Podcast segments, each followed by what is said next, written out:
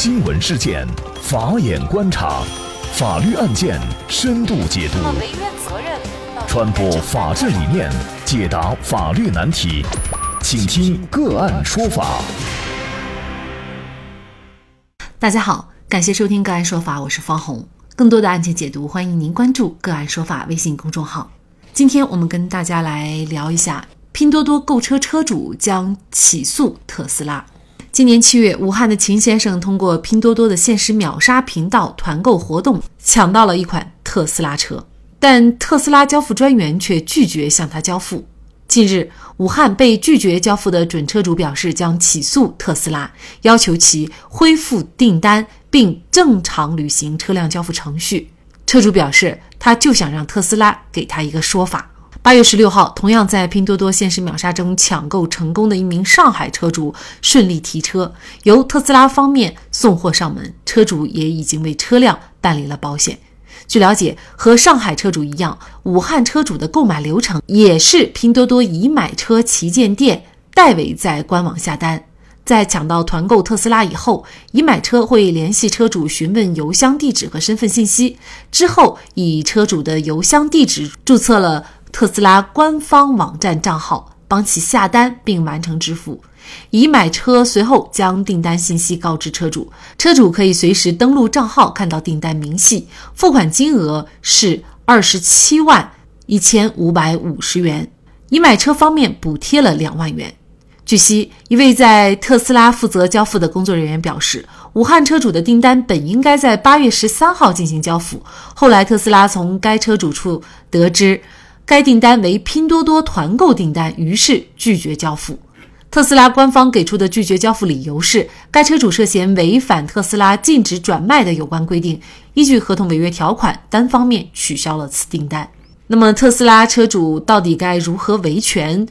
应该起诉拼多多，还是起诉特斯拉？那么，消费者在网上进行大宗购物的时候，应该注意什么样的问题？就这相关的法律问题，今天呢，我们就邀请汽车行业著名法律专家、北京朗城律师事务所主任、亚洲法律杂志二零一三年中国十佳诉讼律师、中国汽车流通协会专家委员会委员武峰律师和我们一起来聊一下。武律师您好，您好，方红。嗯，非常感谢武律师。呃，那这个案子啊一出来以后，广大网友都非常的关注啊。呃，有网友就觉得呢，这个车主从拼多多购买的车子，钱啊也是付到了拼多多，应该起诉拼多多，而不该起诉特斯拉公司。那么您怎么看呢？从法律的层面分析呢，首先需要界定消费者在这个事件当中究竟是和哪一方主体存在车辆。买卖合同这样一个法律关系，那么我们首先看，在这个事件当中呢，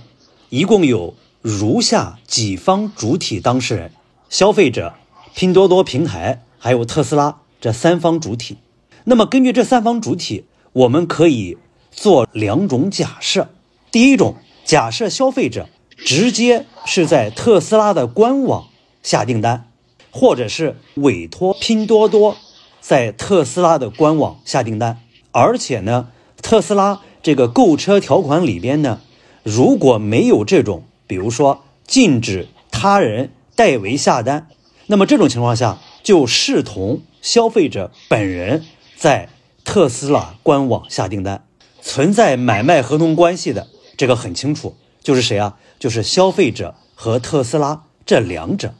第二种假定条件呢，就是说。假设是消费者和拼多多先签订一个合同，约定是说名义上是由消费者或者是消费者委托拼多多到特斯拉的官网去下订单，但实际上呢，接受购车款的也是拼多多，是出卖人的也是拼多多。那么这种形式上就是消费者和特斯拉，但实质上是消费者和拼多多。所以呢，两种不同的交易模式就决定了谁和消费者是存在真实的、真正的买卖合同关系。那么，如果是第一种，那就是特斯拉和消费者存在买卖合同关系，那么消费者就要向特斯拉去起诉维权。那么，如果是第二种，那就是消费者向拼多多去维权，因为合同法第八条规定呢，就是依法成立的合同，对当事人具有法律约束力，这个就称之为合同的相对性，也就是谁和咱们这个购车的消费者存在一个真实有效的买卖合同关系，消费者就应当向谁主张权利，所以这个是界定到底该起诉谁的问题，在这里边呢。还需要引起注意的就是说，拼多多或者易买车，就是这两者在这个社会事件当中，它的这种商业的运作行为有没有值得商榷或者探讨的地方？拼多多或者易买车这个电商平台在向消费者发出的这个特斯拉万人团购这个声明里边，如果说在向不特定的消费者，他告诉消费者，你。到我这里来团购下订单，你就能够买到特斯拉的新车，等等。我注意到有的媒体报道过，特斯拉曾经发布过一个声明，就针对拼多多的这个万人团购，说是并没有委托拼多多来代为销售特斯拉的新车。那么这种情况下，如果电商平台团购声明里面会导致消费者产生误解，他误以为拼多多的这一次团购是。特斯拉授权的销售行为，而且我在拼多多下订单，我就能够买到优惠两万块钱的车。那么这种情况下，那么这个商业行为，我们就要考虑，它是否涉嫌构成反不正当竞争法混淆行为。第二一个，这个商业广告本身是不是存在违反广告法？你这个信息。有可能会让广大的消费者产生一个误解，就是我能从你这里买到特斯拉授权的新车，而且也能够优惠两万块钱。那我们是了解到，这个武汉的这名车主他起诉的是特斯拉哈。假设属于第二者，也就是他是和拼多多之间建立的这样的一个合同买卖关系的话，那么他也可以向拼多多来主张。但是他的要求我们显而易见，就是他希望交付车辆，可能他也知道，如果是起诉拼多多的话，他可能就达不到他的目的，就是。优惠两万块钱拿到这辆车，他如果起诉拼多多的话，是不是他的目的就达不到了呢？呃，这是一个很好的问题。显而易见，如果消费者是起诉拼多多，那肯定，那么拼多多是无法向他交付他想购买的这个特斯拉的车辆。特斯拉如果不是被告，那么这种情况，拼多多是无法交付车辆，最多也就是拼多多把这个收取的这个购车款进行什么呢？返还，即便。消费者起诉了特斯拉厂家，这就要看消费者有没有证据证实，他是与特斯拉直接建立的买卖合同关系，也可以把谁呀？把拼多多列为无独立请求权的第三人，也就是将来他可能会存在要把购车款返还给谁？返还给消费者。那其实我们看到特斯拉呢，它的这个拒绝交付车辆的理由呢，是在强调，就是他自己公司有一个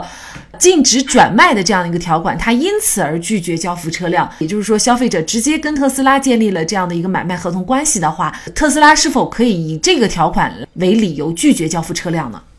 这个问题呢，也是这个事件当中诉争的第二个核心焦点问题，就是特斯拉。以这个禁止转卖条款来拒绝交付车辆，那么我们假定就是在这个事件当中，是消费者直接与特斯拉建立了买卖合同关系。禁止转卖条款的，我个人理解是指的特斯拉是禁止，比如说购买特斯拉车辆的人以倒卖、转卖车辆来作为牟利的这种行为。那么第三个，特斯拉是不是可以以禁止转卖这个条款？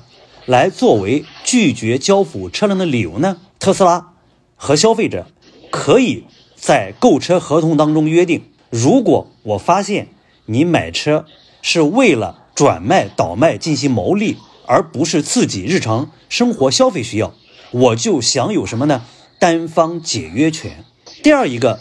就是说，这个单方解除合同的条件，应当是构成格式条款。